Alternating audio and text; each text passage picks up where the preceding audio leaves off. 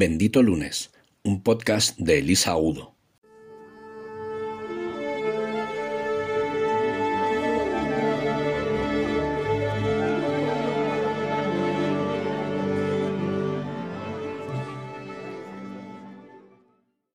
Hola benditos.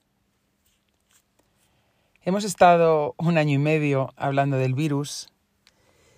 Después estuvimos varios meses hablando del volcán de La Palma. Entre medias un mes hablando de la Filomena. Y la semana pasada, por las calles de mi nuevo pueblo blanco, solo oía a la gente hablando de la tormenta del desierto para que después toda esta semana estemos hablando de la huelga de transporte, de, logística de camioneros. Y sin duda vamos a estar pues todo este tiempo, al menos estos meses, hablando de una guerra. Podría parecer algunos de ellos que son algún tipo de treta de, de alguna élite oscura que nos quiera controlar si nos ponemos en versión conspiranoica, pues para mantenernos entretenidos, cada vez superándose, ¿no? Porque parece como imposible cuando, cuando algo terrible nos ha ocurrido y llega algo todavía más increíble. Pero si te das cuenta, eh, algunos de ellos son fenómenos meteorológicos para confirmarnos que la naturaleza siempre gana, ¿no? Y que la, la realidad siempre supera la ficción. Y mm, desde luego para mí la opción, que a lo mejor suena un poco más mística, pero seguramente en un mundo donde no viéramos todo desde el, ángulo racional, pues podríamos pensar que es la propia, el propio planeta, ¿no? Quien está montando todos estos tinglados, como para hacernos sentir a todos unidos, miembros de una misma humanidad, que parece ser que lo habíamos olvidado.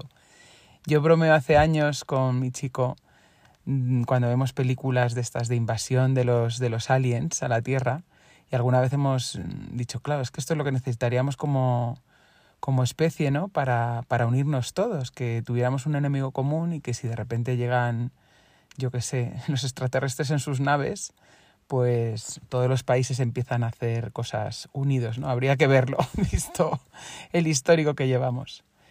Pero la verdad es que si analizamos todo esto, Mm, bueno, pues creíamos que la globalización se había acabado cuando nos llegó una pandemia. Creíamos que, que solo había volcanes en islas exóticas cuando llegó a Canarias, o que solo nevaba en Madrid, porque somos unos egocéntricos los madrileños y se nos olvida pues todo el frío que hace en Burgos o en Soria, ¿no? que están hartos de ver nevadas. O, o yo qué sé, nos pensábamos que en Europa ya no podía haber guerras, que eso ya lo habíamos superado, que era de otro siglo, que, solo se montaban conflictos bélicos en países lejanos y supuestamente pobres. O nos hemos estado todo este tiempo mm, convenciendo de que el polvo del Sáhara solo atascaba las gargantas de, los refugiados en campamentos ¿no? de, otros, de otros países o de otras culturas. Pero en realidad, pues eh, si nos fijamos un poco o si, recordamos lo que somos, todos somos uno, solo que en distintos grados de avance o de supuesto avance, ¿no? O quizás es solo un, escalón distinto de la pirámide de Maslow famosa.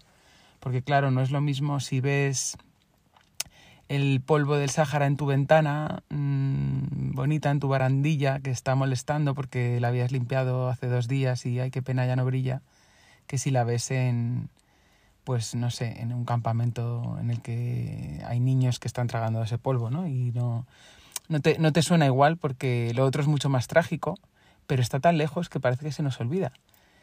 Y tampoco parece lo mismo una guerra en un sitio donde hay pues poco menos que chabolas que cuando están bombardeando estatuas eh, maravillosas en una ciudad europea. Y al final es solo eso, que, que, nos creemos que porque hemos avanzado unos escalones en esa pirámide de los, de los deseos cumplidos, ¿no? de las necesidades básicas, claro, no pinta igual, no pinta igual, porque la Europa del bienestar mm, se supone que la hemos conquistado entre todos y que está ahí como a disposición, esto lo decía el otro día, y que eh, es un, es un derecho adquirido y, la damos por hecho.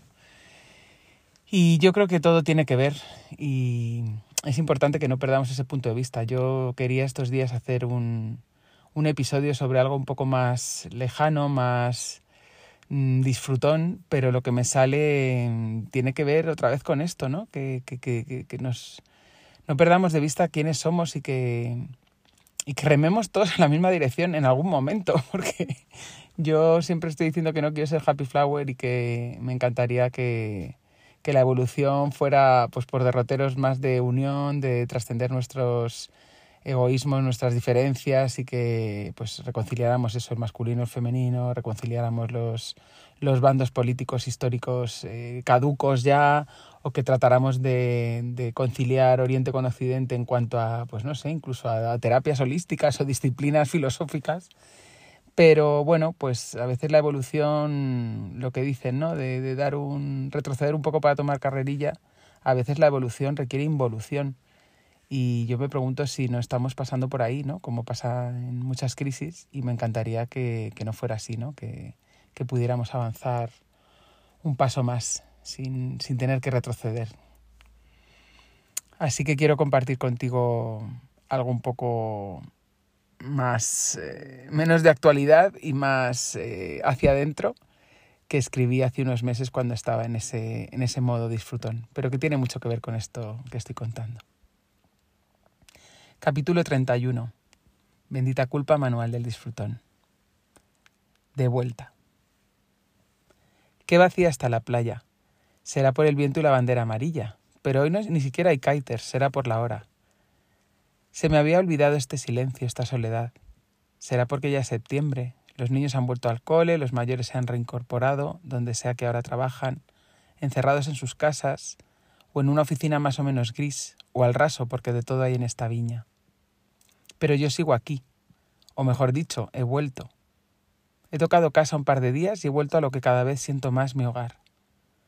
No porque desmerezca lo que tengo en Madrid, sino porque aún desprecio un poco a la que soy en Madrid. Sé que suena mal, sí, pero estoy en ello. Ando tratando de integrar que la que consigo ser aquí no se pierda por el camino, que la de allí no se enrede, que ambas se fundan en un abrazo de reconciliación y no necesite estar en el mar para sentir el mar, para recordar que soy el mar. Sigo aquí cuando todos se han despedido de sus vacaciones. Yo he podido decir de nuevo hola a las olas, saboreando cada minuto en su presencia, porque esta etapa se acaba. Me quedan un par de semanas en el paraíso y ahora por fin me doy cuenta. Ahora ya no siento culpa, ahora solo quiero disfrutar. Y no me afecta lo más mínimo si caen chuzos de punta o si un día habrá medusas. Yo solo percibo la brisa que me refresca la cara, el olor a sal y yodo que me inunda, la humedad que brota bajo las piedras, inesperada, cuando hundo los dedos de los pies y los remuevo la visión de esas montañas majestuosas detrás de mí, donde en otras playas suelen verse bloques de apartamentos. El roce del sol sobre mis hombros, cálido para contrastar el viento, pero sin llegar a quemarme. La temperatura del agua cuando me acerco a la orilla, en el punto justo como si yo misma hubiera regulado un termostato del nivel de placer. El sonido de las chinas del fondo chocando, arrastradas por la resaca, en un concierto apenas audible desde fuera, pero ensordecedor cuando meto la cabeza. La sensación de levedad cuando me atrevo a flotar, dejando atrás mis dudas sobre la conveniencia de dejarme llevar o el ángulo en el que no dejarme demasiado. Esa música de cantos rodados otra vez.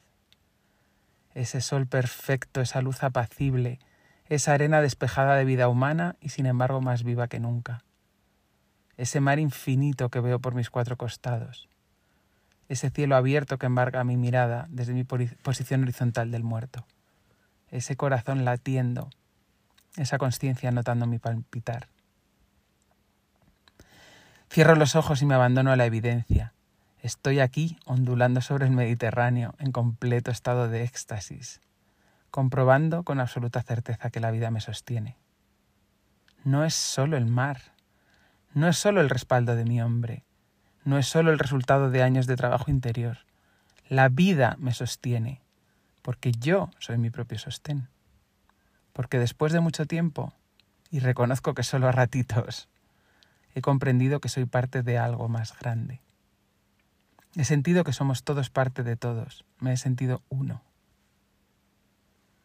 Así que estoy aquí, de vuelta al escenario de mi segundo libro, de vuelta al mar de mis amores, de vuelta a mi casita de los hobbits, de vuelta al aire puro de las montañas malagueñas, de vuelta al acogedor abrazo de su gente auténtica, pero sobre todo, de vuelta a mí.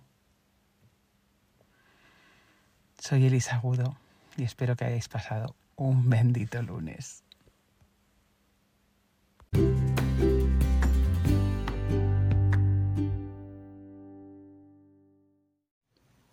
El fin de es sagrado.